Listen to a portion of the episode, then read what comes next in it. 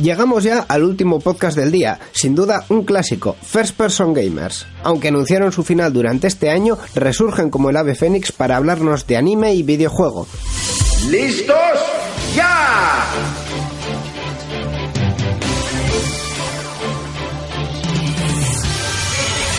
First Person Gamers.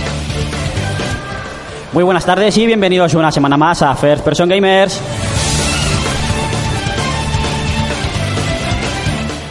Hoy nos volvemos a juntar aquí eh, una vez más en el Salón del Manga, quinto año consecutivo, para hacer un programa especial, esta vez sí, en el que vamos a juntar videojuegos y anime. Hablaremos de animes de videojuegos, mm, juegos de animes, mezclas extrañas entre ambas. Pero bueno, ya poco a poco iremos viendo. Eh, vamos a ir a presentando a la gente de la mesa. Estaremos los habituales. Ya pido compuesto, ¿qué tal? Miau. Perfecto. No, no te líes. Wow. Bien, ¿No? Hola, bien, Hola. sí. Yo no. Sonidos animales no, creo que. No, Perfecto. creo. No. Todavía. Closto, ¿qué tal? A ver ese público arriba. ¿Qué tal, Alexei? Hola de nuevo. Y hoy, por sorpresa, como no está en ningún podcast, hemos decidido traernos al señor Parra. Eh, No, no se te escucha, Parra. Empecemos bien. Se me oye Ahora. hasta, hasta Es que, no le dé a Es que has hablado tanto micrófono- hoy que ya en el micrófono no quieres que No, se te es- escuche. es que, mira, hasta que no lo encendiera no, no iba no quería funcionar. Magia. Bienvenidos, veladores querientes, muchas gracias. ¿Eres chico o chica?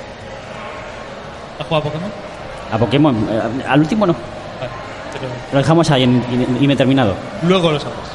En fin, va, pues lo dicho, vamos a hablar de animes y videojuegos, así que vamos a empezar con ello y le vamos a dar paso a, al señor Alexei. Cuando quieras, eh, ¿de Muy- qué nos vas a hablar? Pues de dos películas basadas en videojuegos, en personajes muy conocidos por todo el mundo, Mario y Sonic. Por parte del fontanero de Nintendo, en el año 86, p- perdón, pe- perdonad este incidente, como os iba diciendo, vamos a empezar con el fontanero rojo de Nintendo, porque en el año 86, cuando empezó a tener éxito el primer Super Mario Bros. para Famicom NES en Japón, el estudio de animación Groper Productions, en colaboración con la propia Nintendo, aprovechó la emergente popularidad de Mario para producir un largometraje de animación basado en el juego bautizado como Super Mario Bros. Peach Hime Kuyusuchudai Sakusen, es decir, The Great Mission to Rescue Princess Peach. Has dicho Peach Hime. Hime es princesa en japonés. Es de las pocas palabras así que, que conozco sueltas. Vale, que, vale. que en castellano sería Super Mario Bros. La gran misión para rescatar a la princesa Peach. Una película dirigida por Masahami Ata y producida tanto por Suzuki Masakachu y Hatano Tsunemacha. ¿Y de qué va esta película? Pues es una adaptación bastante libre del videojuego original. Hay que tener en cuenta que en aquella época el lore o mitología de la saga Mario aún estaba en pañales. En él vemos a Mario y a Luigi, que esta vez es menos miedica y más usurero que en el canon actual. Verse sorprendidos al ver que la princesa Peach atravesaba su televisor en el momento que Mario estaba jugando a la Famicom, para avisarles de que Bowser está intentando raptarla hasta que este atraviesa también el televisor llevándosela finalmente. Desde este momento, Mario y Luigi, acompañado de un misterioso perro gusano de nombre Kibidango, viajarán a lo largo del reino champiñón para evitar que Peach contraiga matrimonio con Bowser. Eh, durante la aventura se toparán con enemigos muy conocidos como los hermanos Hammer, los Goombas, Chip Chip o el propio Lakitu, aunque contarán con la ayuda de los Toads, quizás más parecidos a Toadette que los diseños estándares del personaje y de los habituales objetos como la flor de fuego, las setas o la estrella de invencibilidad. Pues esta peli se estrenó en las salas de cine niponas un 20 de julio del 1986, para luego ser lanzadas tanto en vídeo como en Betamax por la distribuidora BAP Video. Eh, sobre curiosidades, que hay unos cuantas. Eh, la que más nos llama la atención es la indumentaria de Luigi, completamente distinta a su diseño canónico, con su camiseta de color amarillo, más el mono de trabajo y la visera de color azul. Eso te iba a comentar ahora mismo, que estamos viendo aquí el vídeo de fondo y la verdad es que choca ver a, a Luigi de, de azul y amarillo. Exacto, exacto. Ya Muy no es- distinto ya- al Luigi que conocemos. Ya no es el Mario Verde. Bueno, no era el Mario Verde. Eh, luego os digo dónde se puede ver. Bueno, pero azul y amarillo, verde. Sí, es cierto. Todo tiene su lógica, entonces. Además, si nos fijamos a lo largo de la película, podemos ver distintos elementos, incluyendo escenarios, tranjes e incluso personajes que que recuerdan ligeramente a los vistos a posteriori en títulos como Super Mario Bros. 3, Mario 64, Super Mario Odyssey o hasta Captain Toad o Toad.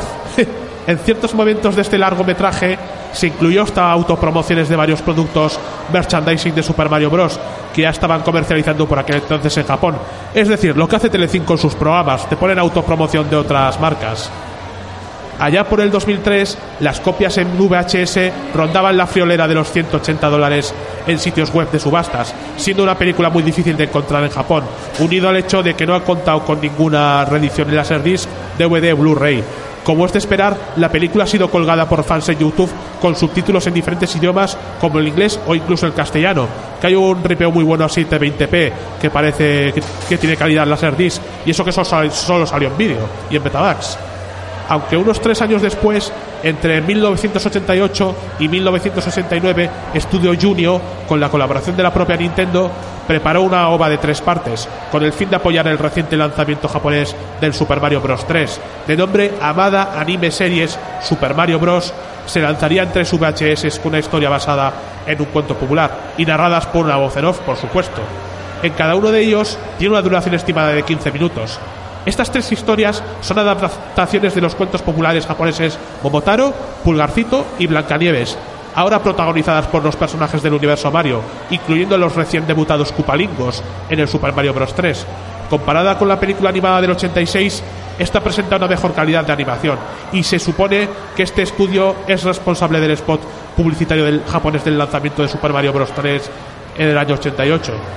Y como bien sabemos, en el año 93 se estrenó aquella película de imagen real protagonizada por Bob Hoskins y John Leguizamo, más Dennis Hopper, que al ser radicalmente diferente al canon oficial de Mario, con el tiempo se ha convertido en una película de culto.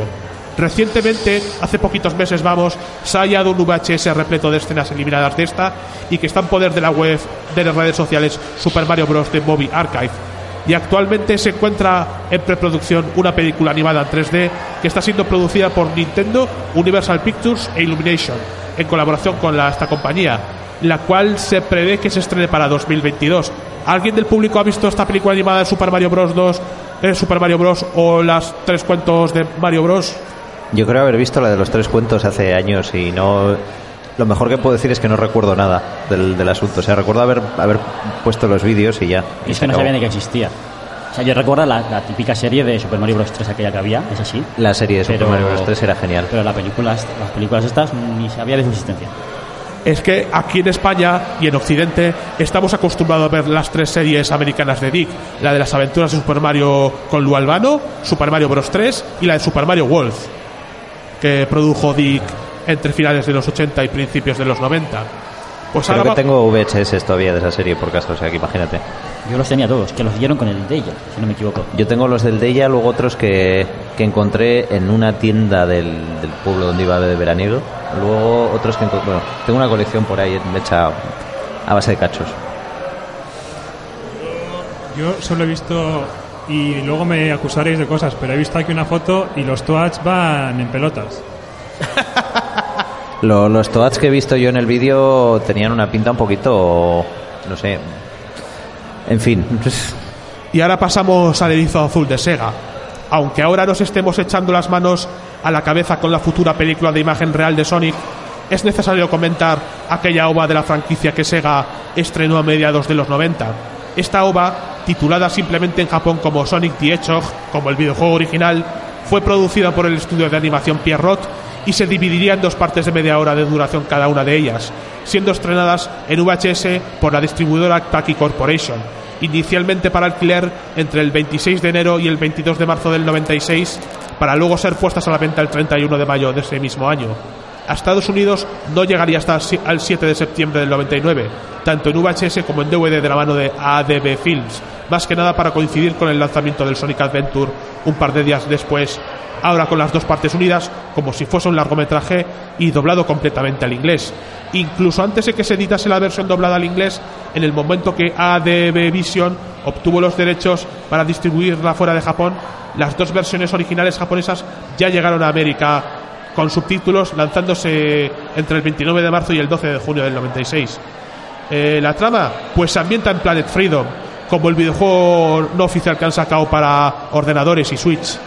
que es un conjunto de islas flotantes, además de ser una localización exclusiva de la OVA que se supone que es nuestro planeta, la cual se divide en dos regiones bien separadas. La Tierra del Cielo es una región soleada y luminosa donde habitan Sonic, Tails y sus demás amigos, más el presidente de South Island, que es el lugar donde transcurre el primer Sonic de Mega Drive y el de Master System. Eh, y su hija Sara, y la Tierra de la Oscuridad, cuyo único habitante es el propio Dr. Robotnik o Eggman, siendo otra región completamente nublada y oscura que presenta una ciudad en ruinas, supuestamente Nueva York, y Eggmanland, la ciudad que gobierna Robotnik. Un buen día, Sonic y Tails reciben un mensaje a través del abuelo búho para acudir a la mansión del presidente, descubriendo que tanto él como su hija Sara han sido retenidos por el Dr. Robotnik Eggman. Este les advierte de que un misterioso robot llamado Metal Eggman ha huido de Eggman Land con el fin de sabotear el generador robot, responsable de suplir energía a la ciudad. Si este generador no se desactiva, explotará en menos de un día, poniendo en peligro la existencia de la Tierra del Cielo, con lo cual deben desplazarse hasta la Tierra de la Oscuridad para detenerlo, a cambio de garantizar una libertad del presidente y Sara. Ya una vez en Eggman Land, Knuckles se une tanto el plantel para salvar a Sonic y Tails de los inherentes peligros allí como para ayudar a destruir a Metal Eggman, aunque también se tomparan con un tal Metal Sonic, ya es os sonará de algo. Lo cierto es que aunque el estilo de, so de animación recuerde al opening y ending del Sonic CD, estas fueron animadas por la Toy en su día, mientras que la peli fue realizada por Pierrot. Cuando se lanzó en Norteamérica en los formatos VHS y DVD en el 99, se eliminaron ciertas escenas que pudieran ser muy sugestivas, cosa que se revistió en la posterior reedición del DVD del año 2004. Y antes de que se lanzase fuera de Japón, en el recopilatorio Sonic Jam para Sega Saturn aparece el tráiler japonés de su lanzamiento en VHS. Lo más seguro es que algunas de estas localizaciones fuesen recicladas para Sonic Adventure, dadas las muchas similitudes con algunas fases o zonas del mundo como Station Square o Emerald Coast. Años más tarde, a finales de 2015, un fan español de Sonic llamado Sergi Martínez Galvez subió a YouTube una versión completamente doblada al castellano de la película, cuyo resultado parece muy profesional, aunque la voz del Dr. Robotnik no está a la altura del resto de personajes. Pero de lo que estamos más que seguros es que esta obra sea la mejor alternativa a la futura película de imagen real que se estrenará finalmente el 14 de febrero del próximo año. Eso ¿Alguno de vosotros ha visto esta peli japonesa de Sonic?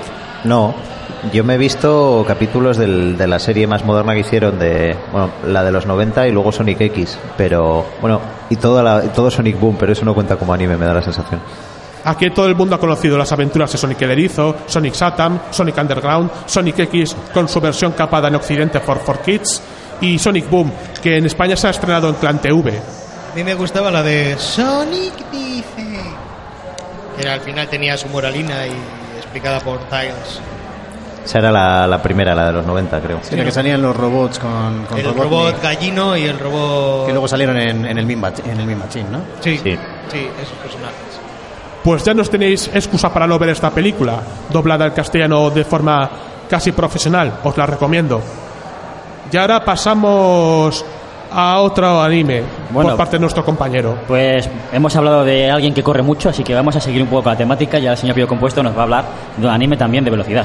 Sí, pero es que además va a ser un anime muy gracioso, porque Ha dado para mucho. Sí. Es un anime de, de- basado en un videojuego que estoy seguro de que aquí no ha visto nadie. ¿Vale?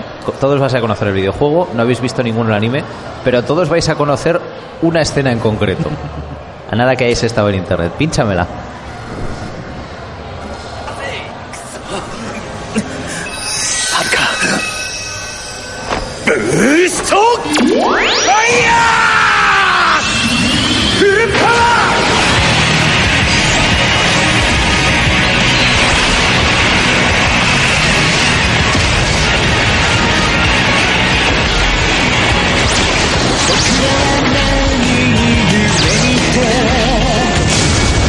私の夢がブラックシャドウ地獄の道行きはどうやらお前と私になりそうだ。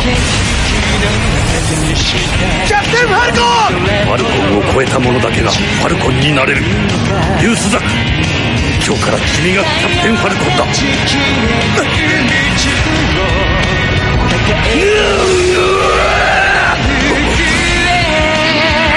私は死なん死なんぞ。アルコアームキャプテンファルコ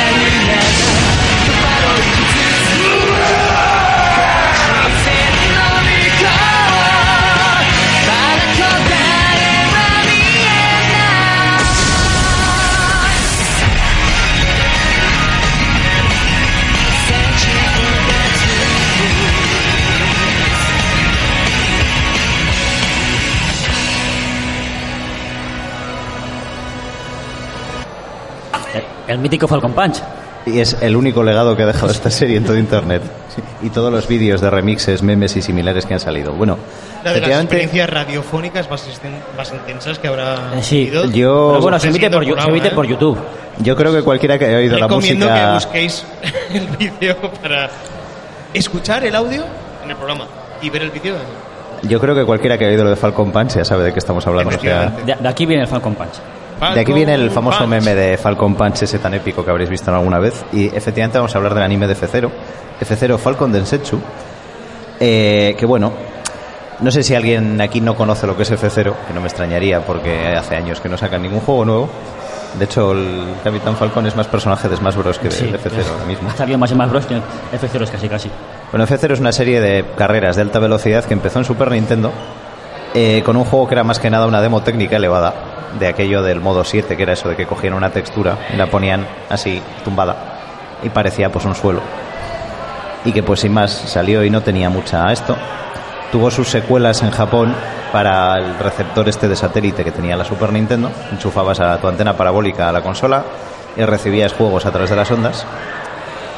Eh, tuvo un juego cancelado para Virtual Boy, pero bueno, Virtual Boy en general fue una cosa Fue muy cancelada, cancelada. toda.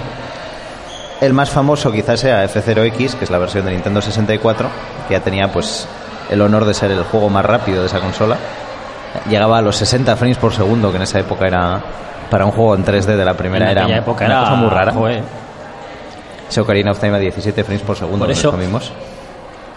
Eh, tuvo un F0 Maximum Velocity, que es como el título más cutre que se le puede poner a un juego de carreras, para Game Boy Advance, que también era una demo técnica elevada de la Game Boy Advance, básicamente. La versión GameCube y arcade que hizo Sega, que pues la verdad es que estaba bastante bien. Eh, Tenía muchísimo nivel de, de detalle de con, con qué gusto habían hecho el juego. Y el tal. de 64 no jugué, pero este es bastante, lo tengo de hecho ahí. que hace seis años eh, se descubrió un código Gem Jenny que puedes jugar a la versión arcade en la, en la versión de GameCube. Porque al final realmente eran más que nada el mismo juego, pero bueno, tenía aquello de que te podías llevar la memory card a, a la maquinita arcade y meter tus naves personalizadas y demás.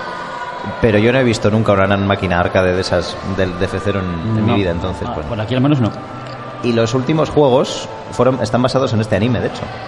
Eh, F0 eh, GP Legends, que es la traducción occidental de Falcon Densetsu, no sé por qué. Eh, y F0 Climax, el primero llegó aquí, lo hicieron ya cuando estaban haciendo la serie, pero no tenían todavía ningún capítulo, entonces pues aparecen personajes y tal de la serie, pero no sigue para nada el argumento. Y Climax pues, ya sigue un poquito el argumento de la serie, tiene un resumen de los capítulos, tiene personajes y tal, pero ese último se lo cargaron. Eh, ¿De qué va el anime? ¿Vale? Porque. ¿Cómo, cómo se le ocurre? O sea, la, la pregunta que se nos ocurre a todos es ¿por qué? ¿Por qué a alguien se le ocurre vamos a hacer un anime de F0? Esto es lo que más sentido tiene. O sea, no vamos a hacer Mario, no vamos a, no, no, no, vamos a hacer F0. Eh, a principios de los 2000 Nintendo estaba pues con una Game Boy Advance que funcionaba muy bien y una GameCube que no tanto. Y un montón de, de sagas que no sabía qué hacer con ellas y que tenía necesidad pues de que tuviesen un poquito más de sustancia, ¿no? Entonces dijo, vale, pues vamos a expandir el alcance de todas estas series de alguna forma. Parte de esta iniciativa pues metieron a Mario y Peach en un juego de NBA de DEA. Por ejemplo, hicieron el Mario DDR, etcétera, y también se les ocurrió pues meterse en el tema de hacer anime. Lo primero que hicieron fue un anime de Kirby que salió bastante bien. Mm, le pusieron mucho cariño, involucraron al señor Sakurai, eh, montaron una empresa justo para esto y pues hicieron esta cosa que tienen el timing de sacar justo un juego junto con el anime, pues para que haya una sinergia de esas y se vendan más juegos. Entonces dijeron, bueno, con Kirby ha funcionado bien, ¿por qué no probamos con F0? Eh, la cosa es que, claro, pues hay una pequeña diferencia entre pues un juego en el que hay un héroe y tiene sus aventuras y tal, un juego de carreras. Pero bueno, vamos a hablar ya de, de cómo haces un anime de un juego de carreras. Íñigo, pínchamelo, por fin.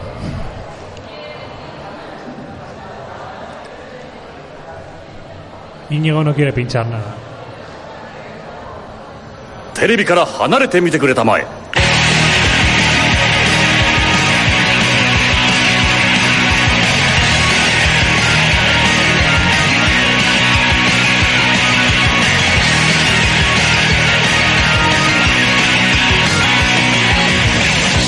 ら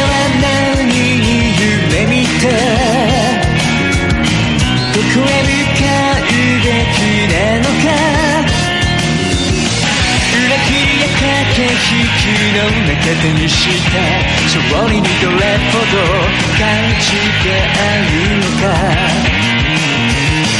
太陽は断ち切れる宇宙を抱えても未来の行方。照らし続ける強く儚きものよ。この手を引き導いて真実と呼べる場所である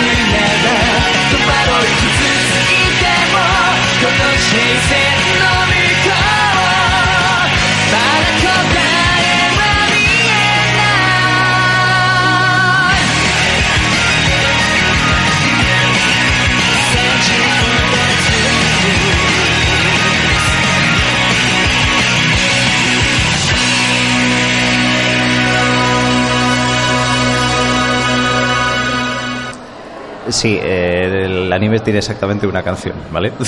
Pues está guay. No está mal, igual es de las mejores cosas que tiene. Bueno, ¿cómo construyes un anime de un juego de carreras? Pues bueno, eh, lo único que tiene F0 de, los juegos de Lore es que hay naves que van muy rápido y que hay un montón de pilotos, pues que cada uno tiene pues sus dos líneas de perfil y tal. Entonces pues tenían mucha libertad y tiraron por no aprovechar nada de eso y hacer un personaje completamente original como protagonista. Eh, en Japón le llamaron Ryu Suzaku, en, y ya hablaremos luego de ello. En Occidente se le conoce como Rick Wheeler, a pesar de que pues, las naves de F0 no tienen ruedas en ningún momento.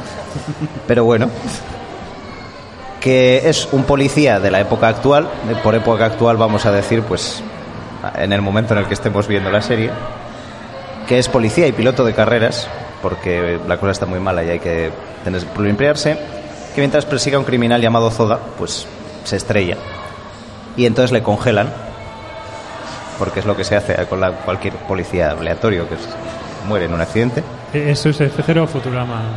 Espérate que va a ser muy, muy esto, porque cientos de años más tarde, a Zoda, que se había estrellado también y que le habían congelado, lo reviven como un monstruo genéticamente mejorado. Qué casualidad. Qué casualidad. Y entonces, pues, la fuerza de policía móvil, que no sé por qué le llaman policía móvil, bueno, pues van en coche, eh, decide revivir al señor Ryu porque era pues el que más experiencia tenía estrellándose mientras le perseguía, ¿vale? Sí, si alguien ha visto eh, Demolition Man, pues es más o menos el mismo sí, argumento, ¿vale? el- Pero el clavado. mismo argumento. En fin, total que el mundo de F0, pues las carreras de navecitas de estas es lo, lo más y lo mejor, y entonces pues están por todas partes y todo eso. Y entonces pues esta gente, pues para perseguir a los criminales frecuentemente se infiltra en esas carreras, las gana, además ya que estamos, pues porque, pues, no sé, de algo hay que financiar todo este cuerpo de policía móvil. Y uno de los personajes es también el que debería ser protagonista, pero que no lo es, que es el Capitán Falcon, que es un misterioso justiciero que pues participa en esas carreras, de vez en cuando le pega un puñetazo a un criminal y que tiene una misteriosa identidad que para el quinto capítulo sí ya sabes quién es, que es el tío del bar. Porque siempre que hablan con él de algo que ha pasado, pues luego aparece el Capitán Falcon por ahí y lo soluciona. Eh, con grandes apariciones como... Venga, eh, que ya es el último vídeo que te pido que me pinches.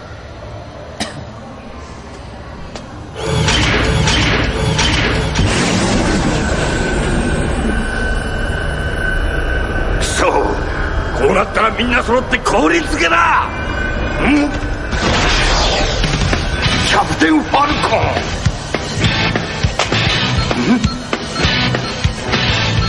れは。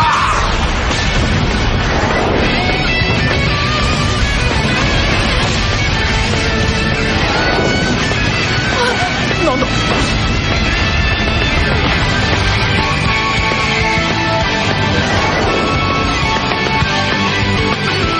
キャプテン・ファルコン。Lo más gracioso es que en ese capítulo el Capitán Falcon ni siquiera estaba. Estaban Eh, todos haciendo sus cosas y de pronto aparece él, le tira una bomba al malo. Se dedica a repartir dinamita, ¿no? Sí. Trabaja para Globo, pidieron dinamita y fue a entregarla. Exacto.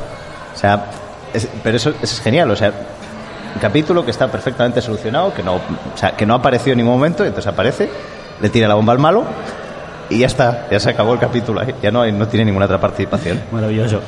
Pues bueno, El plot twist es que es el del bar, es también el hermano muerto de otro de los protagonistas. Te lo ves venir en cuanto te empiezan a hablar de que pues alguien tiene un hermano muerto que no han encontrado nunca el cadáver y tal, y pues que cada vez que hablan de en el bar de algo, pues aparece el Capitán Falcon por allí. Y bueno, la serie es típica serie de villano de la semana, donde van pues por cada uno de los personajillos de, de F0, de los treinta y pico pilotos que había.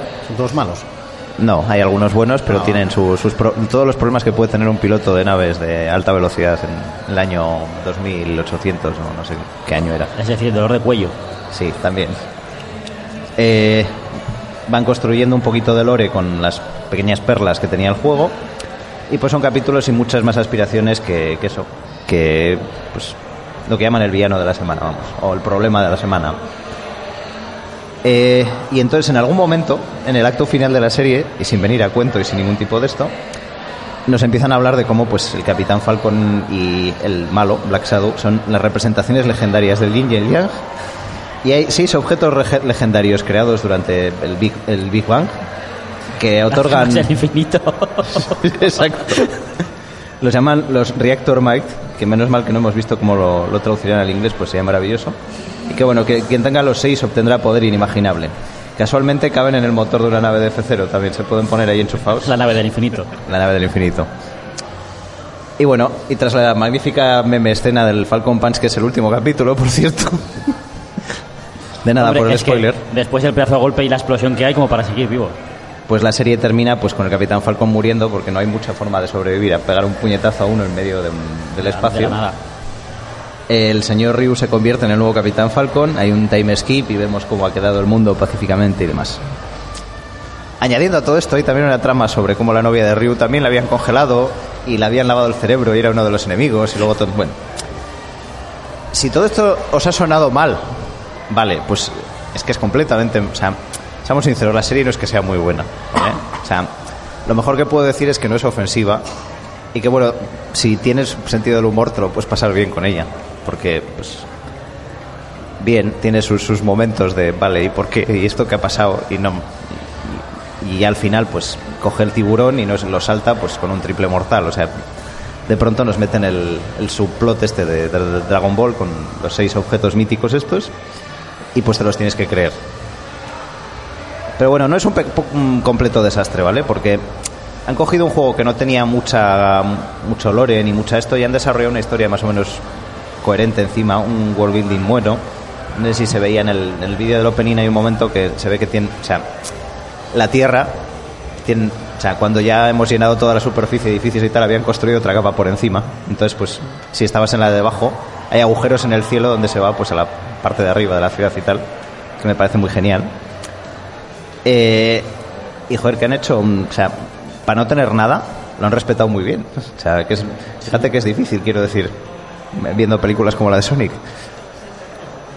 E incluso tira de la música original del juego en algunos Sí, de momentos. hecho, en este último vídeo se, se Es escuchaba la mítica de Big Blue.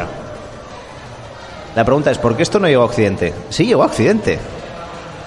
Eh, los señores de 4Kids, que Alexei ya ha hablado de ellos, Los, cogieron que, la... los que se cargaron Pokémon y Sonic X. y, y muchas otras series, compraron los derechos e intentaron emitir una versión salvajemente localizada. De estas que, pues, bueno, te cortan capítulos, te cambian la música, te cambian el argumento, te cogen cachos y tal.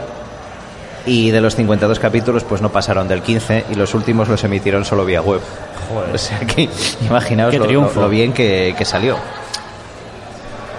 Pero bueno, quitando el hecho de que pues que no fuese espectacular y pues que la localización fuese horrible, es muy probable que este anime sea la, la- exactamente la razón de que no haya habido ningún otro juego de F0 nunca más.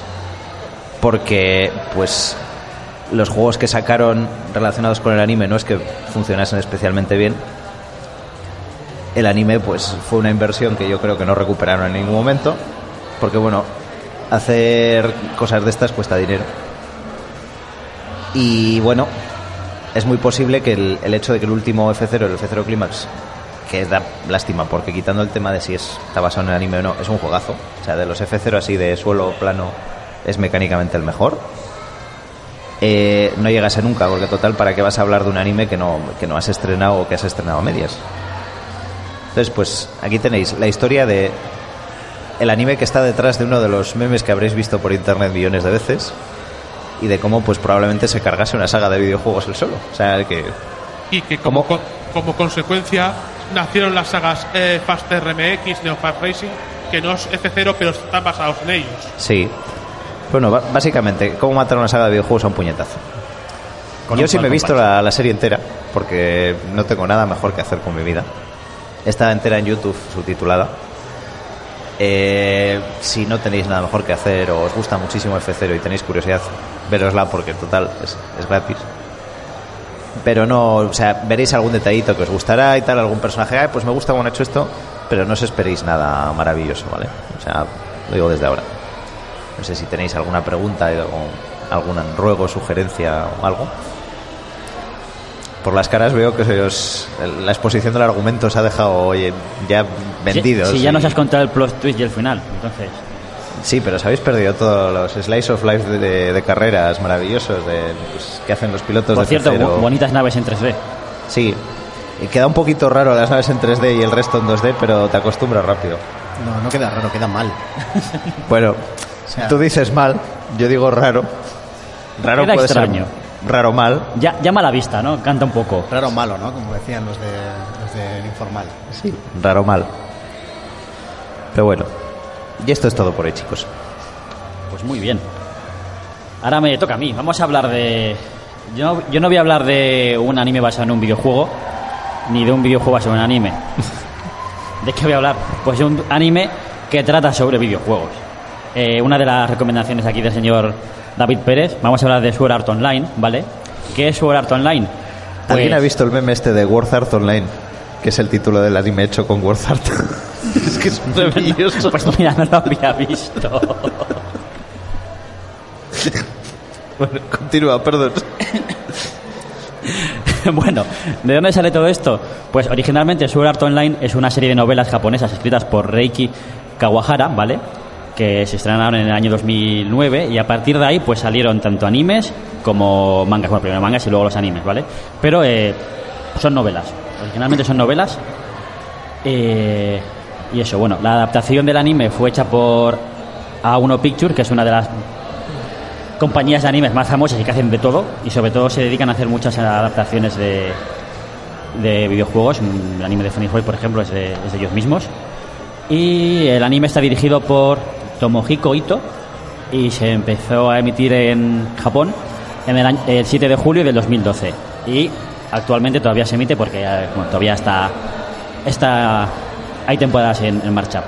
Vamos a hablar un poquito de las temporadas, un poco de qué, trata, de qué trata, pero sin entrar en spoilers, no os voy a romper la serie como ha hecho aquí señor Pío Compuesto con, Yo en realidad les he hecho un favor porque les he ahorrado el tener que vérsela y descubrir lo que, a la conclusión a la que he llegado yo después de muchos años. Bueno, ¿de qué trata esto? Vamos con la primera temporada. Eh, la historia se desarrolla en el año 2022, en el que eh, la tecnología de videojuegos se ha evolucionado bastante en comparación con lo que tenemos aquí y se ha puesto de moda el tema de la realidad virtual. Un poco como pasa ahora, pero en plan a lo, a lo grande, ¿vale? Y sale un juego llamado Sword Art Online, que es 2022. 2022, sí, dentro de dos añitos. Claro, ya no queda nada. No queda nada. Muy bien. Ah, seguro que para entonces Valve ha sacado un casco de VR de 3.000 euros en vez de 1.000.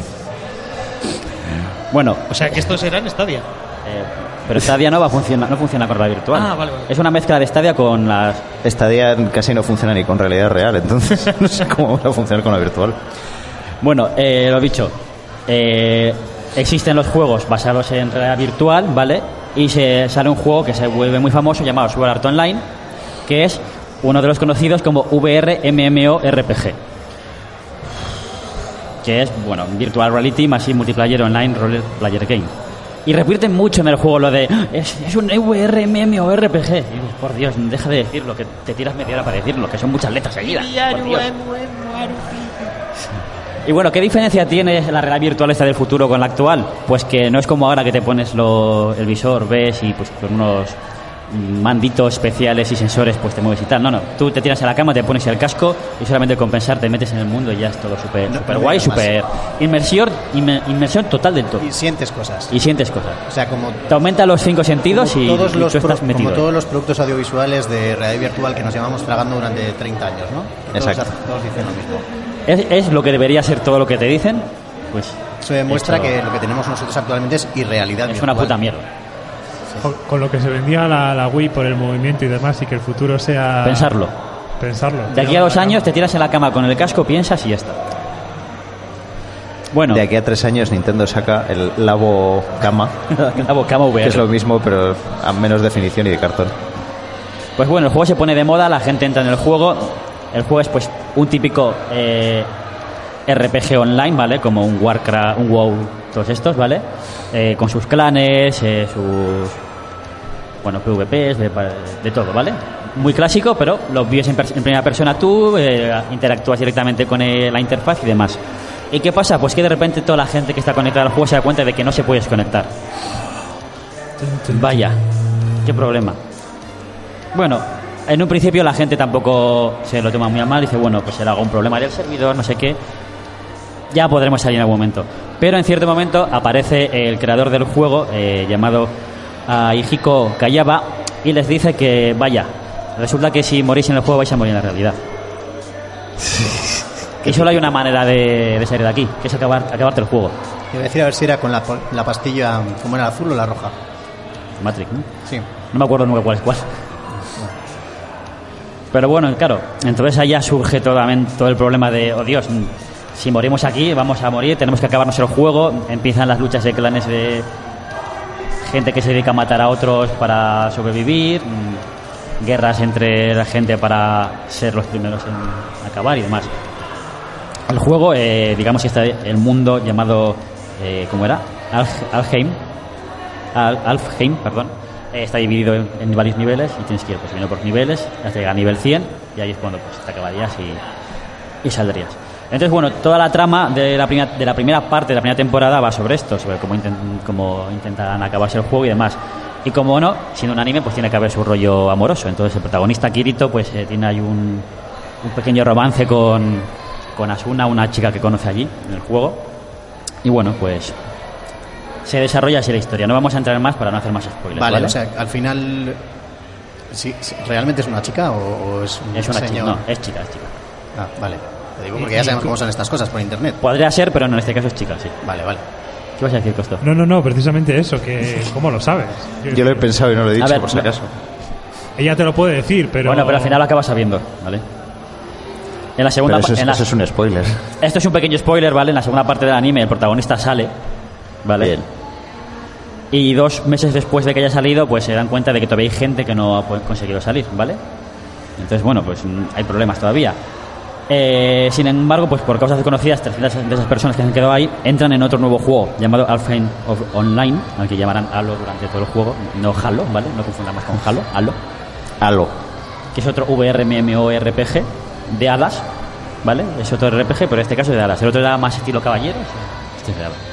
Y bueno, pues eh, tienen que intentar sacar a, a la gente de allí. Continuación de lo anterior, pero con. Cambia la temática del juego, O ¿vale? sea, ya la primera vez en un accidente, pero ahora se lo están buscando. O sea, ya- quiero decir. No, pero es la gente que no había conseguido salir. Ya, primero, ya. ¿Vale? Y bueno, mm, aquí ya una, una cosa que me fascina es que ya vemos cómo la gente que está dentro del juego empieza a vivir su... Aunque ya puedan salir del juego, ¿vale? Empiezan a vivir su propia vida dentro del juego, se compran casas, viven más dentro del juego que fuera, prefieren estar dentro. Mm, Esa parte a mí me parece un poco Creepy. Terriblemente realista, quieres decir. realista y creepy, porque al final estás enseñando a la gente que ah, nada, vi- vive con tus amigos virtuales todo el día y metido ahí. Claro, Preocúpate más de comprarte tu casa allí, de vivir ahí y de tener tu hija hada allí, porque tienes tu hija hada. Pero realmente, entonces ahí, en esa. o sea, ¿Alguien quiere ser tendero entonces en Sí, ese juego? ¿Sí? ¿En sí. serio? Eh, De, de hecho, Hemos- de o sea, hecho, al final de han hecho en el juego hay un barman que es mm, luego el de la posada. En el juego. Bueno, oye, por lo menos ha habido un avance ahí. Y, y- Eh, Nos reímos mucho de este concepto, pero recuerdo que VRChat es una cosa que existe. Y que si ves por ahí vídeos de YouTube. pues un poco de- eso llevado al extremo. Bien, pues. Pero bueno, quítame todo esto, la está muy guay, ¿vale? Oye, O y, los, y cuerpos de la gente que están que no pueden salir del juego, esos que se, se deshidratan, viven. Los llevan al hospital. Pero sin desconectar desde el casco porque si no mueren. Joder, tienen 5G estos a tope ahí, ¿no? Es tecnología punta, joder. Has dicho que la ambientación es. Bueno, se llama Alfheim, entonces Sí. tiene cierta ambientación nórdica. ¿o Sí. ¿Creéis que debería especificar De hecho- que soy parra y que no soy notelíes cada vez que hable? O... No, por mí no. Porque pero me igual hay viendo, gente que pero igual sí. para nuestros oyentes. Hoy tampoco nos parecemos tanto hablando, ¿eh? Hay No, gente, yo que, creo que no. hay gente que sí que confunda a Yo veces. creo que no nos parecemos tanto hablando que no puedo imitar a No te líes cuando está imitando a gente. Ahí te has parecido mucho, no te... ¿Verdad? Demasiado, ¿no? Miedo. Entonces tiene Sí. cierta ambientación nórdica. Eh, nórdicas y, O sea, y- y temas Un mitológicos. poquito, un poquito Ragnarok Online también puede que haya por ahí, ¿no? No juego mucho a Ragnarok Online, pero bueno, sí que tiene un... Yo he jugado como 5 minutos a Ragnarok Online y fue para intentar montar un servidor. Yo he Creo jugado. que el señor No te líes. sí Sí, yo jugué dos años de mi vida. Sí. ¿Y qué tal?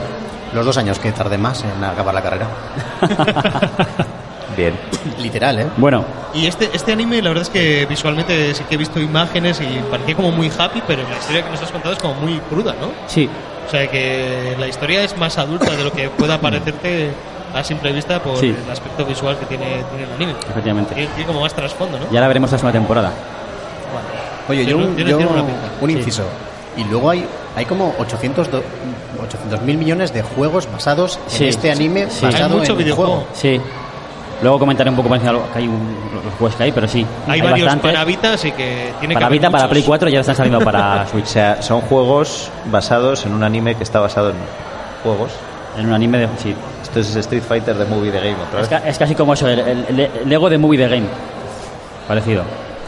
Bueno, temporada 2. ¿Qué pasa en la temporada 2? Eh, nuevo VM... Bueno, aquí ya salió todo el mundo de ella, ¿vale? Ya ha pasado todo eso, todo el mundo ha salido, tal. Tenemos un nuevo VRMMORPG. Tengo que medirlo porque si no me voy a li- me lío con tantas letras, ¿vale? Esto es muy poco realista porque, no sé, o sea, hubieran salido todos estos juegos, no hubieran hecho nada contra el WoW y hubieran cerrado al de un año como todo, como, como está pasando. Entonces, no sé. Pero habría salido la noticia de que aquí viene el próximo WoW Killer. Exacto. Eso es, como pasa con- siempre. Bueno, en este caso se llamaría Gangale Online y como bien podéis intuir es un juego, es un shooter RPG. ¿Vale? Es el Destiny. Mira, es un sí, un símil es el Destiny, ¿vale? Eh, es un juego con corte pues mm, pues apocalíptico, futurista, ¿vale? Ah, no, Y- es el Fallout 76. y uno de los alicientes que tiene es que puedes cambiar el dinero que ganas en, en el juego por dinero real. ¿Vale? Y hay un torneo llamado Bullet of Bullet, que es el torneo en el que va toda la gente pro a jugar allí pues para sacarse sus pasta. O sea, que han metido eSports en... Y eSports, ¿vale? Entonces eso es un RPG en el que bueno, tienes, diferentes clases, pues si eres alguien pesado puedes llevar pues armas más grandes, más munición, ¿vale? Como cualquier otro RPG, sus clases balanceadas y demás. ¿Y qué pasa en este, en este caso? Pues que de repente eh, aparece un personaje llamado Dead Gun que dentro del juego dispara a un personaje que está teniendo en la tele y esa persona muere en el mundo real. ¿Vale? Y entonces, pues toda la gente a la que este hombre mata dentro del juego muere en el mundo real. Bien. ¿Y qué pasa? Pues que hubo un investigador del gobierno que se dedica a investigar temas de VR por todo lo que pasó con Sword Art Online, llama al protagonista, a Kirito, o tiene experiencia en todo esto, y le dice que se meta en el juego pues para investigar qué está pasando, quién es ese Dead Gun y por qué está matando a la gente. Tienen un problema serio con gente que muere jugando a videojuegos aquí, ¿eh? Luego, según avanza la historia, ves que tiene su sentido y su lógica lo que pasa, ¿vale? Bien. No tan- tiene más sentido esto que, lo, que la primera temporada, ¿vale? Vale. Pero bueno, no voy a entrar en explicar por qué, porque ya os, os quitaría toda la gracia del juego, de la, de la temporada, porque os la voy a desmigar. Va. Sí que comentar que, bueno, también tiene sus referencias a la primera temporada, personajes, tal, de- y demás. Esto en la primera parte de la temporada. En la segunda parte de la temporada, igual que en el primer juego, digamos, hay un corte totalmente diferente de historia que no tiene absolutamente nada que ver, pero bueno, es como un poco de relleno. Y en esta segunda temporada, pues, eh, en Halo aparece un, un jugador, ¿vale? Llamado Yuki, pues que reta a todo el mundo y siempre gana. Entonces Asuna, la, la, la- la novia de Kirito, la protagonista del primero, pues se ofrece a luchar contra ellas y a entrar contra ese personaje y bueno, pues lo que pasa entre ellos tampoco Esto es muy más. universo cinemático, Pero es muy- Art Online, ¿no? Van haciendo referencias a... Sí. a- Es- Mucha inversión de tiempo. Quizá, lo que menos me gusta de la serie son estos cambios tan bruscos en medio de temporada con historias que luego tampoco. La primera temporada, pues sí que tenía más sentido porque era como continuación de, de lo otro y sí que se enlazaba, pero aquí es algo como más separado. Sí que la historia tiene su gracia y tal, por todo lo que pasa, pero bueno, mm, está como más. algo diferente. Después de la temporada esta salió una película llamada Sword Art Online Ordinal Scale, que en este caso pues estamos ante un juego mm, de estilo Pokémon Go. ¿Vale? Eh, realidad aumentada en el que la gente va por la calle y se ponen también pues unas gafas de realidad aumentada y, y- y luchan en la calle. Bien. Luchan, ¿vale? O Y también mueren. Lo mismo luchan por la calle y tal, y, y- pero en realidad aumentada. De hecho, se ve cómo se cambia toda la, todo el escenario y tal, ahí, pues, súper super guay. Y también mueren. Eh, no, pero de repente empiezan a salir enemigos que de, de, de- de Alheim, del, del mundo del primer juego. Entonces empiezan a pasar cosas raras también. Y ahí lo dejo. Y luego hay una tercera temporada que todavía no la he visto, eh, la tengo pendiente. eh, ¿Tú la has visto? ¿Quieres comentar algo? ¿Quieres comentar algo de la tercera temporada? Si quieres, pásale, pásale el micro. Es que la, la tengo pendiente y la quiero ver antes de octubre que empiece la siguiente. Exacto. Pues nada, que Un poco de qué va, sí. eh, pues básicamente al pe- el personaje principal, el Kirito, está ahí de negocios con el del gobierno para probar otro otro VR. Otro casco nuevo, ¿no? Otro ¿Eh? juego nuevo. Otro, juego, nuevo, sí. Que, eh, y, al, y al poco tiempo, pues acaba también otra vez en- encerrado en ese juego. Bueno, no se rompe mucho la cabeza entonces. No, por- no, no se rompe mucho la cabeza. Ya tienen un modelo que funciona para que lo vamos a cambiar, ¿no? La, la diferencia de, de otros juegos es que la velocidad en, en el juego es diferente al mundo real. O sea que eh, no sé si son mil veces más más lento, digamos, en el, que en el mundo real que, que en el en el virtual. Vale. Pues bueno. Y ya para terminar, pues como bien ha dicho Terry, se salió varios juegos. eh, por ejemplo, Sword Art Online Hollow Fragment para Vita, lanzado en 2014. Sword Art Online Lost Song, el, que salió en Play 3 y PS Vita. Eh, Sword Art Online Re Hollow Fragment para PS4. Bueno, hay muchos. ¿Vale? Y lo tenéis en Vita, en Play 4 y ahora en Switch también. O sea que si queréis jugarlos, eh, ahí los tenéis. Qué, qué bien sienta decir Vita en el programa. Sí. Vita, menos. Vita, cling, cling, cling, cling, cling. Y bueno, ahora vamos a pasar el turno a Parra, que va a hablarnos de, un, de, de- de algo que nadie conoce, que nadie ha visto ni Sí. jugado en la vida. Y de hecho voy a decir lo que nadie sabe. Te, te, voy a- te- te cedo mi micro. Vamos a poner uno con varilla.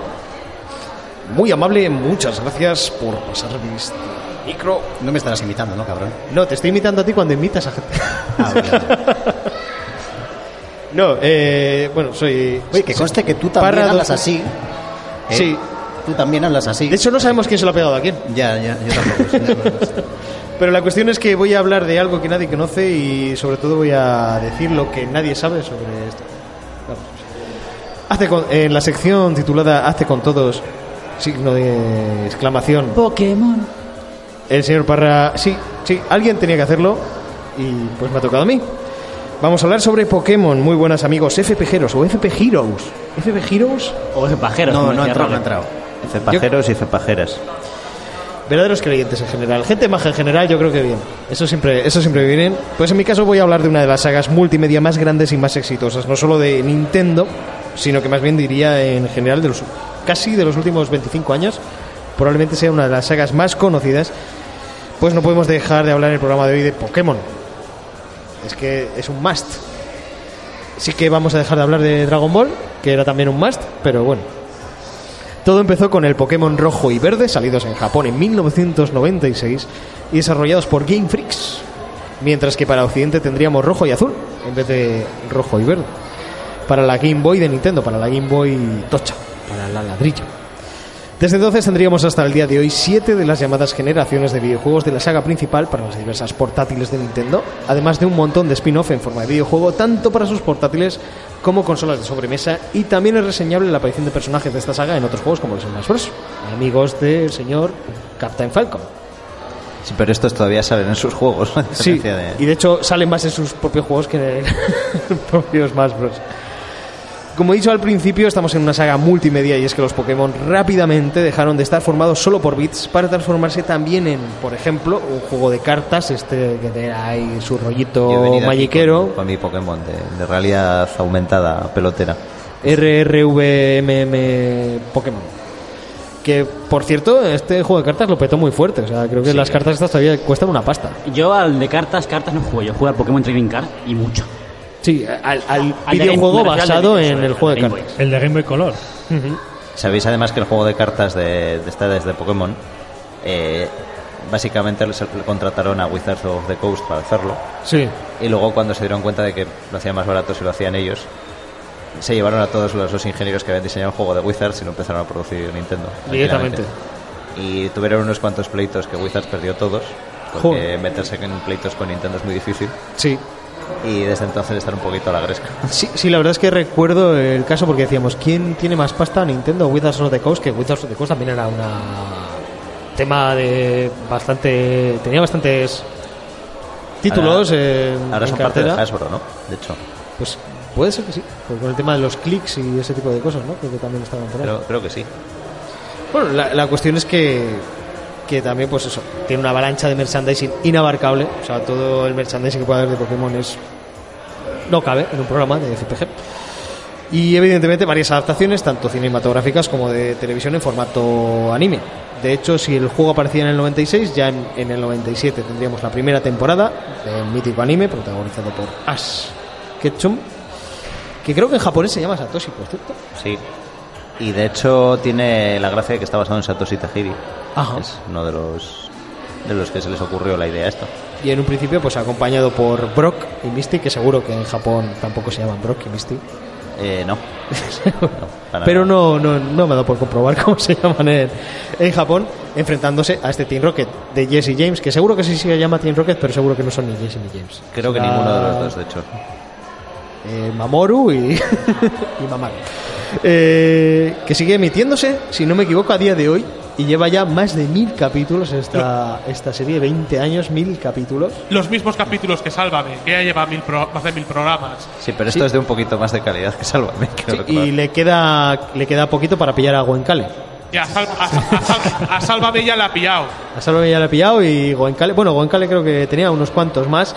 El anime ha ido avanzando paralelamente con las diferentes generaciones de Pokémon, pues cubriendo los cambios que ha habido, los nuevos Podemos además tipos. también hablar de cómo es junto a Power Rangers la única serie capaz de hacer referencias a capítulos de hace 20 años y que tengan coherencia, ¿verdad? Sí, porque realmente dentro del tiempo de la serie ha pasado muy poquito tiempo. O sea, para nosotros han pasado 20 años. Sí, porque así igual no crece. Sí, sí, sí, no, no, apenas ha, ha crecido. En estos 20 años de emisión, en el- creo que en el tiempo interno de la serie, no sé si ha pasado un año o una cosa así. Eh, se- Han pasado siete generaciones de Pokémon, ha ido de un sitio para otro, pero creo que ha pasado como un año, una cosa así. El tipo no ha crecido. Así como siete regiones, días de viaje y todo en un año. Y encima tiene pérdidas de memoria. Porque conoce a gente y a Pokémon y luego lo puede ver más adelante y dice, anda, ¡ah! ¿Qué un es esto? Mewtwo. Madre mía. a ver, si- ¿qué, qué será? ¿Qué, qué, qué poderes tendrá? ¿Qué pasará? Estoy esperando que una de las temporadas sea cuando revelen que en realidad estamos siguiendo las vidas de varios as paralelos. Podría ser. cosa de estas, y en algún momento se junten todos a la vez. Y Eso- tengamos una batalla épica. No sé. Sería maravilloso. Quiero Into decir, en los juegos se han metido universos verse. paralelos, pues. Dentro de Pokémon Verse. Eso es. Exacto. La verdad, cuando se empezó a emitir aquí la serie, la gente que lo veía en televisión no era muy consciente de que esos dibujos animados vinieran de, de un videojuego.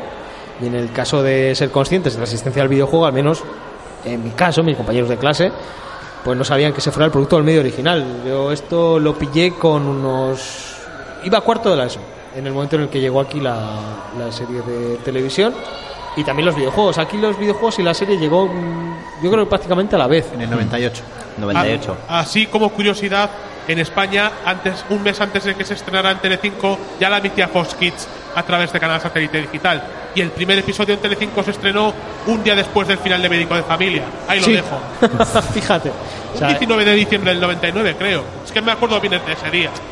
Y más luego- o menos, ¿no? 19 de diciembre del y 99, más luego, o menos. En pudiera ser. verano del año siguiente, u- en Telecinco hicieron un contenedor llamado Pokémonía, presentado por Aarón Guerrero, Checho, un médico de familia, y Alicia Rozas, la niña de farmacia de guardia y de la Casa de los Líos. Un contenedor en el que YouTube solo hay un anuncio de ese programa, no hay más contenido en las redes. Pero que me estás container. Me acuerdo que en ese contenedor te echaban la serie de Action Man de animación e imagen real. De eso me, me acuerdo bien. Pues La mejor serie si no te de- acordaras, ¿eh? porque eso es muy duro. La serie de Action, de Action Man no tengo ningún recuerdo bueno de ella, creo. creo Yo recordar. tengo el vídeo, Yo yo, me lo compré a rebufo de ver la serie en ese contenedor de Telecinco. Además pensemos lo que es Action Man. O sea, Action Man es... eh, vamos a dejar que... Barbie con pistolas. No, es, es... Exactamente. O sea, Action Man era Action Man, luego a G.I. Joe. Matas a G.I. Joe y recuperas Action Man, que es una franquicia que nunca debería ser recuperada. No. que era horrible todo. O sea, en fin. Estamos hablando de Pokémon, ¿eh? Y acabamos Sí, sí. acaba hablando de Action Man. Pero Bueno. creo que todos hemos tenido nuestra experiencia Pokémon, nuestra primer encuentro con la serie. Así que me gustaría saber un poquito, más o menos, cuál fue el primer Pokémon al que jugasteis, al primer videojuego al que le disteis, si fue el primero, si ya entrasteis en, en el, el ADS, el Advance, Yo con el primero, al azul. Yo ¿Fuiste con al el, azul? con el azul también. y el azul en concreto, no pillasteis el azul y el rojo. Posteriormente me compré también el amarillo, pero el primero el azul. Yo de hecho te puedo hacer la lista, mira. Azul, amarillo, eh, plata. De ahí saltamos al zafiro.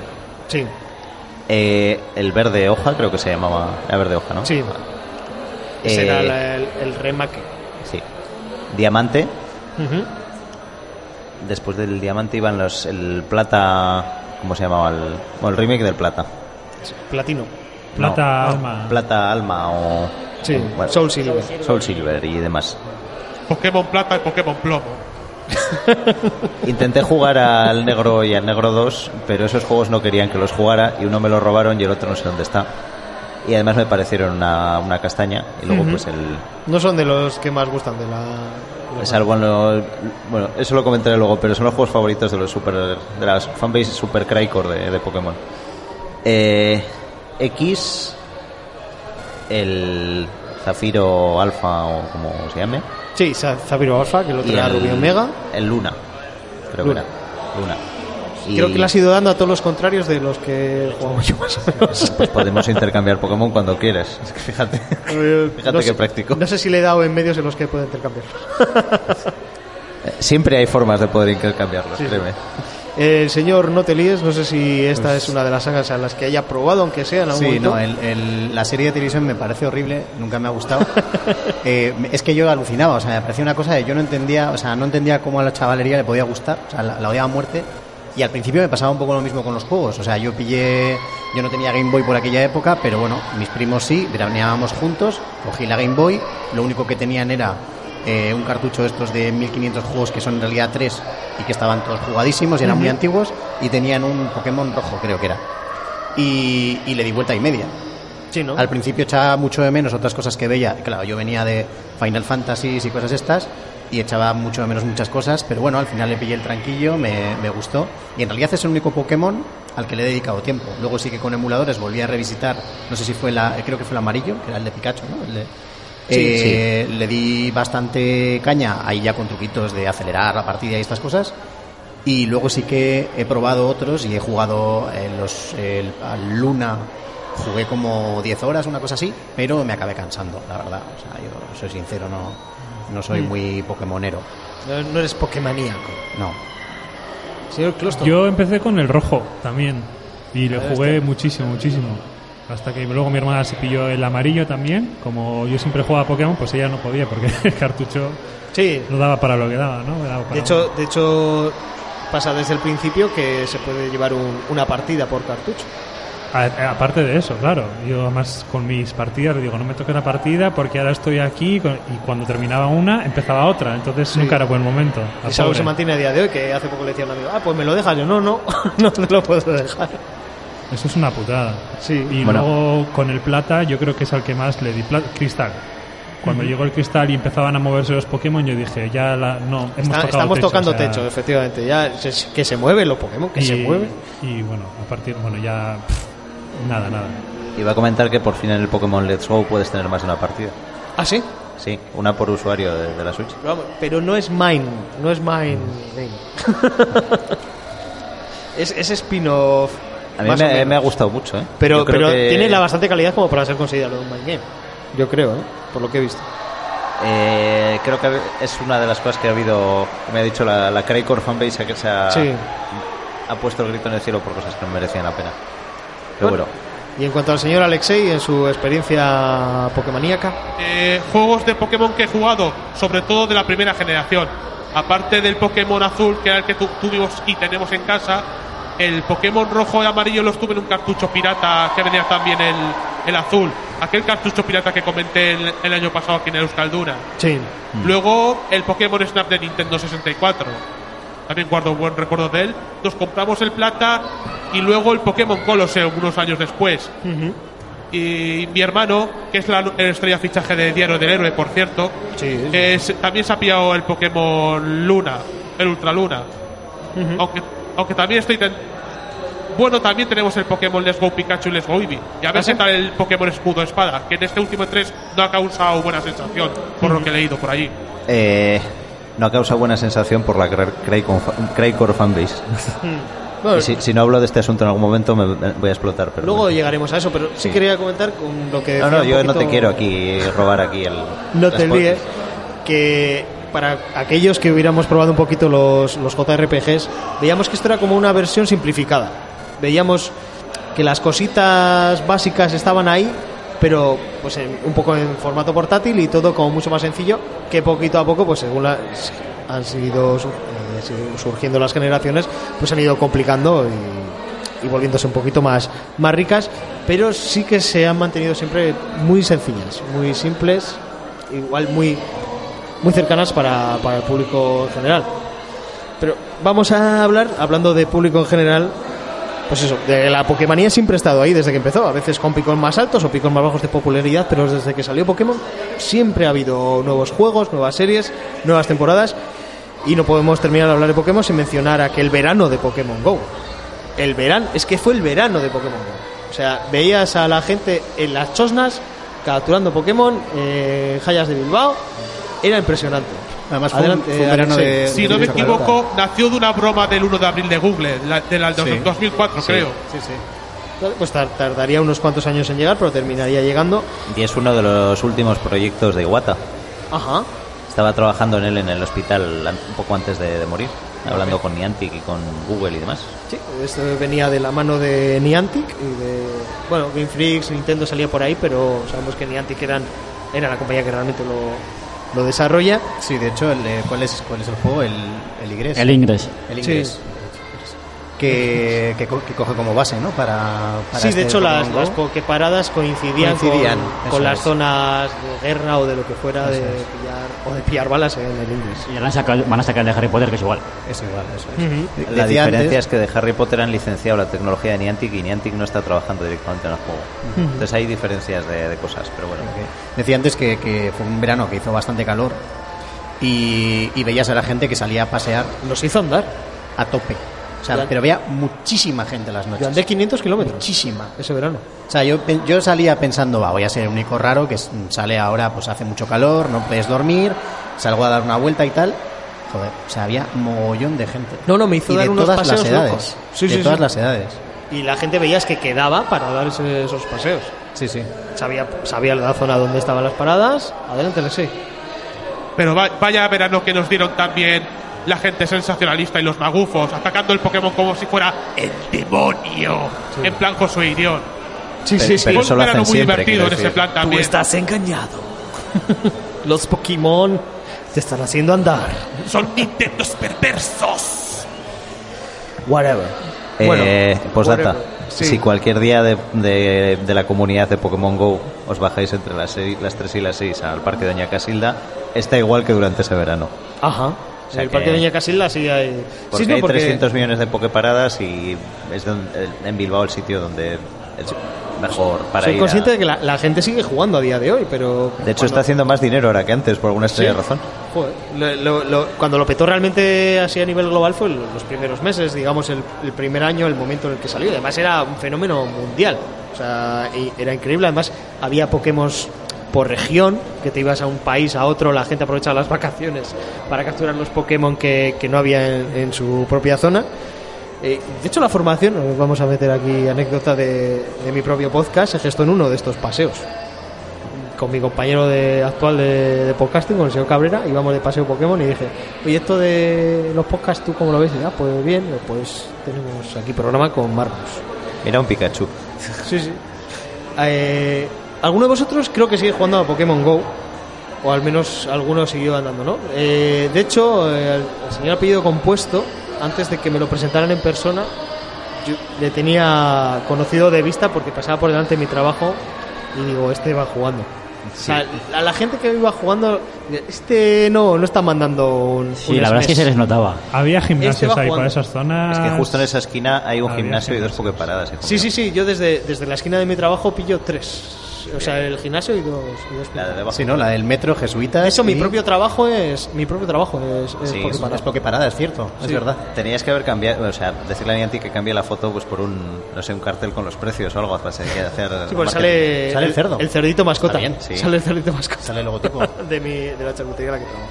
Vamos, que le sigues dando y ha Cosa habido muchas. graciosa es que ahora sabes que puedes mandar regalos a la gente.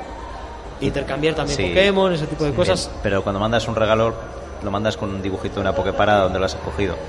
Ajá. Entonces, tengo un montón de amigos en Estados Unidos que me preguntan, oye, ¿el cerdo este a rayas vestido? ¿Qué, qué es? ¿Que ¿Es algún monumento de allí Sí, o algo? Hay que decir que el, el logo de mi trabajo es un cerdo con la camiseta de la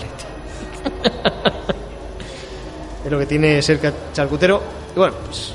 Eh, ¿Alguna cosita más que quieras comentar sobre cositas que han ido metiendo en el juego que faltaban y que se notaba mucho que faltaban al principio? Yo que sé, los combates entre entrenadores, ese tipo de cosas. Han metido el PvP, las raids, que son maravillosas para conocer gente. Ajá. Yo he conocido a mucha gente muy maja a Muy través maja, de las gente maja en general. ma- maja en general a través de las, de las raids. Han metido lo de hacer fotos a los Pokémon, pero como mi móvil no tiene cámara de realidad super aumentada plus, pues no, no es que tenga mucha gracia. No puedo dedicarme a mi fotografía erótica de Pokémon como quería haber dedicado to- toda mi vida. Eh, y no sé, o sea, yo creo que ahora este el juego está en un Lik- Liquitung se presta mucho, ¿eh? Sí. Liquitun tiene su, su qué. O sea, muy cariñoso además.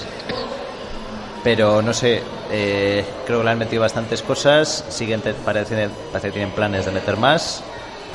No sé, a mí me parece que el juego está ahora en un momento muy bueno. Y además ahora te da recompensas por andar, no necesitas tener el juego encendido para que te cuente los pasos, es todo maravilloso. Es que el juego es ahora lo que todo el mundo soñaba cuando salió. Cuando salió. empezó a añadir O sea que realmente le han ido a- añadiendo lo que la gente pedía desde el principio. poquito a poco. Básicamente, y alguna, alguna cosilla tonta más. pero Que bueno. Alguien que se lo instalase ahora y que no le haya dado dos años pues se puede encontrar con todo aquello que estaba esperando en aquel momento. Yo, si alguien no lo ha probado todavía, oye, es gratis, quiero decir. Sí. Y ahora que ya han confirmado que puedes conectarlo con Let's Go y con el escudo y espada y con todo eso, Sí. es buen momento para ir haciendo aquí acopio de Pokémon. Bueno, pues evidentemente ya que estamos llegando un poquito al presente, tenemos que hacer mención a Detective Pacochu. Pacochu. Sí, que además veo que está Paco, con, la, Paco. con la última corrección aquí en el guion. Tenemos a Detective Pikachu, la primera adaptación de imagen real a la gran pantalla de estos monstruos de bolsillo, con nada más y nada menos que la voz de Ryan Reynolds, el mismísimo Deathpool para el propio Pikachu. Yo no lo había visto venir. Es el típico proyecto que te hubiesen dicho hace, pues yo qué sé, hace cuatro años, tampoco tanto. Eh, Antes de que saliera Pokémon Go, que se iba a hacer, y dices tú, ¿esto es April Fools o, o el Día de los Inocentes? Y encima que la voz es de Ryan Reynolds, y te van a decir, sí, sí, Detective Pikachu, lo mejor de los detectives y lo mejor de Pikachu. Es muy buena la película. Y es que encima lo, lo peor o lo mejor es que la peli funciona. La peli funciona muy bien. Es que incluso aunque no seas fan de Pokémon, También es verdad que es esas pelis que visto el tráiler, visto la película, Sí, por lo menos o sea- po- pocas sorpresas me quedaron para la peli. Hay tres plot twists y te los ves venir todos desde el principio. Sí, sí, sí. bueno, salvo la última, última, última parte. Sí, en la última, los últimos, La, la última escena. los últimos 40 segundos de película a mí me sorprendieron muchísimo. Vale. ya sé por dónde vais.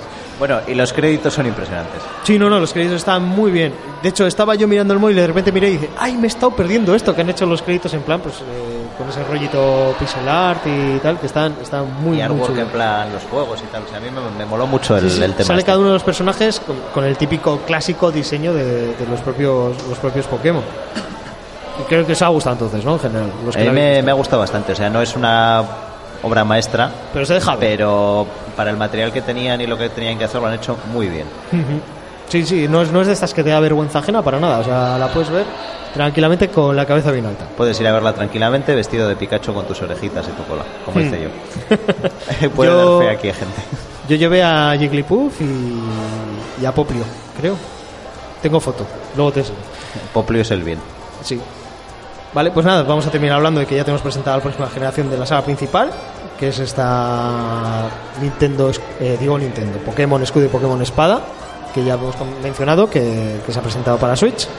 Que los hardcores pues no les ha molado, Los- pero porque los- no les los iba a nunca. los pero que a los demás pues creo que nos está dando bastante ganas. Yo han lo que han comentado del juego es exactamente lo que pedía yo que tuviese el juego, ¿vale? Sí, no, no. Eh, Es lo que lleva la gente pidiendo muchísimo tiempo, que en una consola casi de sobremesa, aquí estamos ahí en una híbrida, pues que se pueda jugar a un Pokémon de mundo abierto, entre comillas. Yo, con que tenga una zona más o menos de mundo abierto, Sí. ¿vale?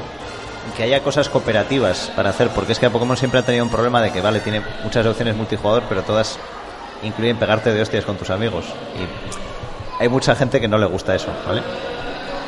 Y, pues no sé, el tema de jugar así en la tele y tal, y el cómo lo han planteado, el volver a un online así de que puedes ver lo que está haciendo la gente. Sí. junta- A mí todo eso me vende mucho más que cuántos Pokémon tenga el juego. Sí, ¿vale? de verdad. Y la entrenadora protagonista es muy mona. Lo dejamos aquí, pasamos a lo siguiente. Bueno, como andamos bastante mal de tiempo, porque nos quedan 10 minutos, igual vamos a tener que dejar parte del material para otro programa, ¿no, chicos? Sí, ¿No? yo lo que os iba a decir es que voy a sacrificar mis dos propuestas de hoy, así dejamos un cliffhanger. eh, porque yo os traía un anime sobre un videojuego que no voy a mentar y luego una serie muy meta al que la verdad es que estaría muy bien hablar un rato largo de ella, que es eh, High Score Girl. Entonces, mm, es que no nos va a dar tiempo. No, lo vamos a apuntar y vamos, y vamos a hacer una segunda parte de esto, especial. Y, y aquí el señor de mi lado eh, trae, sí que trae un anime el que creo que tiene mucho sentido hablar. Así que, Closto, te cedo la palabra. Y ya si eso, Pero, sí. me, como me gusta, o o sea, no me gusta nada de la serie de la que vas a hablar, pues ya intervengo de vez en cuando, me meto con ella y no pasa nada. Vale, de hecho, yo la serie de la que, que quería hablar, quería hacer la sección con el público, que es, como siempre, es mi cosa, pero no sé si vamos a tener mucho tiempo. Eh, un pequeño inciso. Closto, ¿qué se estrena mañana a las 8 en Euskadi Digital? Mañana a las 8 en Euska Digital se estrena Diario del Héroe con el hermano de Alexei y El con señor John. servidor. El señor John. John Jones. La segunda temporada, sí, la primera temporada ya se ha estrenado y se está emitiendo, de hecho, no sé por qué no la habéis escuchado. Vuelta a la realidad, eh, bueno, yo quería haber traído una serie que no deja indiferente a nadie. Eh, Es una forma de decirlo, sí. es una forma Sí. de decirlo. Hay mucha gente a la que le gusta, pero hay mucha gente a la que no le gusta nada. ¿De qué vamos a hablar? Pues bueno, de Castlevania, de series, de game, de movie, De Netflix. De Netflix. Puta mierda. De. Netflix. Bueno, eh, ahí estaba la cosa del debate. A mí me había entretenido bastante, sobre todo la segunda temporada. Sí. La segunda. Mira, la, La segunda, sí. primera temporada son cuatro capítulos en los que no no pasa absolutamente nada. No pasa nada, efectivamente. Nada. Son, son, es un prólogo que además podría ser una película prólogo, o sea que no te cuente nada, pero decidieron eh, convertir una miniserie de esos cuatro capítulos. O sea, no. Y luego la segunda temporada, que son ocho capítulos, hasta el séptimo no pasa absolutamente nada. En el séptimo tienes una batalla super guay y ya está. Las escenas de acción son bastante guays, de hecho, ahora que lo dices. Sa- sale gente hablando. Sale gente hablando. Bueno, Salen vampiros. hay hablando. muchos, Sale Trevor Belmont, guiños a borracho. la serie. Y ya. O sea, yo lo que recuerdo de la primera temporada de Castlevania, porque no he tenido ganas de ver más, es Trevor Belmont, que por, por cierto me parece muy bien que empiecen por él en vez de por Simon. Eso, detallazo. Borracho. Eh, por ahí aparece Alucard, Porque tiene que salir para. porque tiene guay, que salir para guay. que pasen cosas. Hay una carencia brutal de vampiros muriendo. que Yo pensaba que siendo Castlevania pues sería una cosa mucho más esto. Y en algún momento se meten mucho con la iglesia también. Sí, que me parece bien, la- vale, pero no sé, o sea, temporada, hay mejores todo, medios para, para dar ese tipo de, de estas. no sé. Flojea un poco, sobre todo lo del tema de la iglesia. Además, A mí lo que me parece. la primera termina y te dice, hasta el año que viene. Eh, el primero termina cuando empieza todo, Vale, realmente. o sea, es el sí, sí, prólogo. sí, es el, la es primera el temporada prólogo es y el dice, pues prólogo. hasta el año que viene. estamos Yo, yo voy a decir una cosa. A ver, mm, la gente me va a odiar, pero hay muchísimos animes en los que los diálogos, vamos a ser sinceros, son una puta mierda, ¿vale? Entonces, tú coges Castlevania, que es una, es una franquicia de acción, y, y quizá en la primera temporada había un poco más de acción, en la segunda lo que es muchos diálogos, y son unos diálogos muy malos. O sea, para hacer una obra de diálogos tienes que ser Kevin Smith. Y el la- diálogo, Jonan. ¿Eh? Tienes que decir el diálogo. Y, y- y en concreto, pues hay frases muy divertidas como la del eh, um, vampiro vikingo que dice aquello, mm, no sé, alguien le echa en cara pues que hace barcos y entonces dice, ¿qué quieres? Soy un puto vikingo. Nos gusta hacer bar- eh, barcos con cosas. O sea, no sé, pero es que es, sí, Son cosas que hacen barcos y barcos que la hacen segunda cosas. temporada la, la he intentado ver como tres o cuatro veces. Es que es eso, o sea, es, es una serie de diálogos y diálogos muy malos. No puedes con ella. Y se supone que A mí se me hacía súper pesada. detrás, que es un- Ya, está Warren Ellis el- detrás, es que no tiene ni pies ni cabeza. Pero parece que está para el plot, más que para los, los propios diálogos en sí. Ah, Pues habrá escrito tres párrafos de plot y los tendrán que estirar para cinco El tipo temporadas. realmente es muy bueno y hace unos diálogos. Bueno, el sacar plot de Castlevania, quiero decir, tenía tiene su mérito. El, el juego de Castlevania, el tercero, tampoco decía mucho. Es decir, vamos a recoger a estas tres No personas sé, pero yo, yo he y vamos a escuchado. matar a Drácula. Yo, he- yo he escuchado a Neuro quejarse mucho. Neuro que es súper fan. Los diálogos, Y decir que se han cargado uno de los mejores juegos. Los la- diálogos los podría Bueno, pero no Rajoy, tiene más o nada que ver, quiero decir, puede estar basado en el juego, pero realmente es independiente del juego. O sea, Trevor Belmont borracho, eh, Alucard que está ahí, que simplemente está enfadado con todos, y Saifa que No, pasa solo que, a quiere ver, matar, Alucard, pues- vamos a ver, tú cuando te echas la siesta no te pasa que si echas demasiada siesta luego te despiertas, despiertas estás como mal. de mala hostia, así, el estómago revuelto y tal. Pues es lo que le ha pasado a Alucard. Te tío. despiertas hasta blanco. Como Claro, está ahí, está ahí con el mal cuerpo todavía se ha despertado. Bueno, pues ya es una explicación para. Bueno, que no se da en el juego. De todos modos, como. Mira, eh, Nos quedan cinco vosotros minutos. dis- ya lo sé, por eso iba a decir, vosotros discrepáis, a mí me ha gustado, yo quería escuchar al público, pero no va a dar tiempo. Entonces yo os propongo hablar en estos dos minutos que tenemos de algo que nos gusta bastante a todos, yo creo que en eso coincidimos. A mí me ha gustado también Castlevania. Yo me decía, De hecho, le podemos decir al público si le ha gustado que griten sí o no. Vale. Y se oiga, rapidito. ¿Os ha Público, gustado? ¿Os ha gustado? No lo he visto.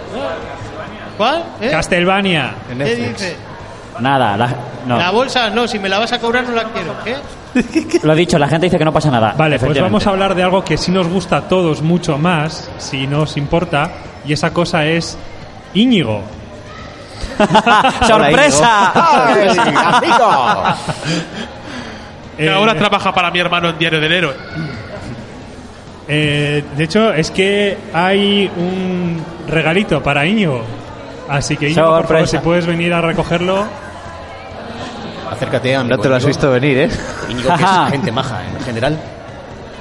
Otro pequeño spoiler. Que en algunos programas de Diario del Héroe hay un pequeño cameillo, así que no os, os lo- os lo perdáis. Yo no me hago responsable ni del nivel de sonido de esto ni de qué hay aquí dentro. En este momento tan radiofónico, Madre mía. el señor Íñigo está... Co- Cógelo, Íñigo. Está no cogiendo tengas una, miedo. una Una bolsa bolsa del game de A ver, la cual va a sacar sujétame algo. el micro, Alexei, por favor. Le ven las cámaras, ¿no? Va a sacar Bueno, algún voy- tipo de voy envoltorio. narrando esto porque- Algún tipo Acaba de de... sacar una caja de Amazon. Eso es. A ver. Hay una dice, dedicatoria. Paquete para Íñigo Sendino del equipo de First Person Gamers. Esperamos que te guste todo tanto como nos gusta a nosotros. Uf, gracias por estos años de colaboración a ti y a todos los que conformáis Euskadi Digital. La carta muy bonita, pero está justo en medio, así que la voy a quitar con cuidado. Manuel, espero que estés sacando esto, ¿eh? Esto tiene que quedar para la posteridad. Ten cuidado, no rompas el paquete. Vamos a ver. Cuidado con el paquete. Abriendo. Aquí hay papeles. Oh, oh, oh. No es, no es un amigo cualquiera, es el amigo rectal de Luigi. Toma. O sea, lo flipo. Ha, fal- Eh, ha faltado un amigo de Luigi el Mario Tennis. Eso es. No sé si te has dado cuenta que te hemos dado el amigo empaquetado. O sea, que te hemos dado literalmente el paquete El de paquete Luigi. El paquete de Luigi. Falta un amigo con el nos ha olvidado. Luigi del Mario Tennis marcando el paquete. Eh, yo, yo, yo os iba a decir una cosa, que esto, a ver, yo lo agradezco la vida todo, lo pondremos en un sitio bonito del estudio para tenerlo siempre en nuestro corazón y en nuestras grabaciones, como todo el mundo que nos regala algo, pero eh, esto y estos años de colaboración y este agradecimiento hay que hacerlo extensivo Sí, a, sí, to- a todos. a, a toda la gente que tienes ahí, vaya en el De hecho, papel. Vamos a- a, a Cosmo y a Shira, que son los que eh, impulsan maravillosamente este salón del manga.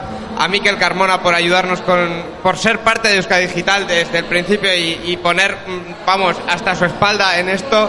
A Manuel Montes, que se nos viene de Madrid, él solo, así a la aventura, para que salgáis guapos. Y milagros no hace, eso ya os lo digo, así que. Y. Y se me está olvidando alguien seguro. El Salón del Manga y, Y al Salón del Manga y al Palacio a Euskalduna. Euskalduna. Y, y a vosotros, porque aquí esto hay que rellenarlo. O sea, yo pongo la silla, las mesas, los altavoces y los micros, pero si no es por vosotros, esto no se llena. Así que, Un aplauso para todos. Lo tienes como, lo tienes como trofeo, como si fuera una cabeza de ave. Bravo, bravo, bravo. Así que bueno, ya con esto pues vamos a despedir el programa. Eh, muchas gracias a todos. Eh, intentaremos hacer el- la segunda parte de este especial con lo que nos ha quedado pendiente, así que estar atentos a las redes sociales porque algo habrá en algún momento. No podemos seguiros jugando Podría ser en porque algún espacio también. así igual en verano público. ahora Igual en verano hay algún se puede hacer algo. Ya veremos. Se, se- Yo creo que se nos hablará. está intentando decir algo el señor Parra. Bueno, lo hablaremos. Así que nada, eh, un placer para por estar aquí con nosotros esta tarde. Eh, muchas gracias, pero eh, yo soy Jonah. Jonan, Jonan Pa- Pa- Pa- Parran. Parra está ahí. Parran Pérez Gómez. Parra Pérez. Parran Pérez. Muchas gracias, muchas gracias. Me encanta. Ya, ya había salido, ¿no? Sí, Con ya y participado, pero bueno. Pero como sabéis que, que os quiero, pues eh, haber estado aquí sentado. eh, en- soy el presidente de la mesa. Sí, totalmente, además. Pues presentador. Hasta que no termines de recontar El los votos, no te puedes ir, ¿eh? Presidente de mesa.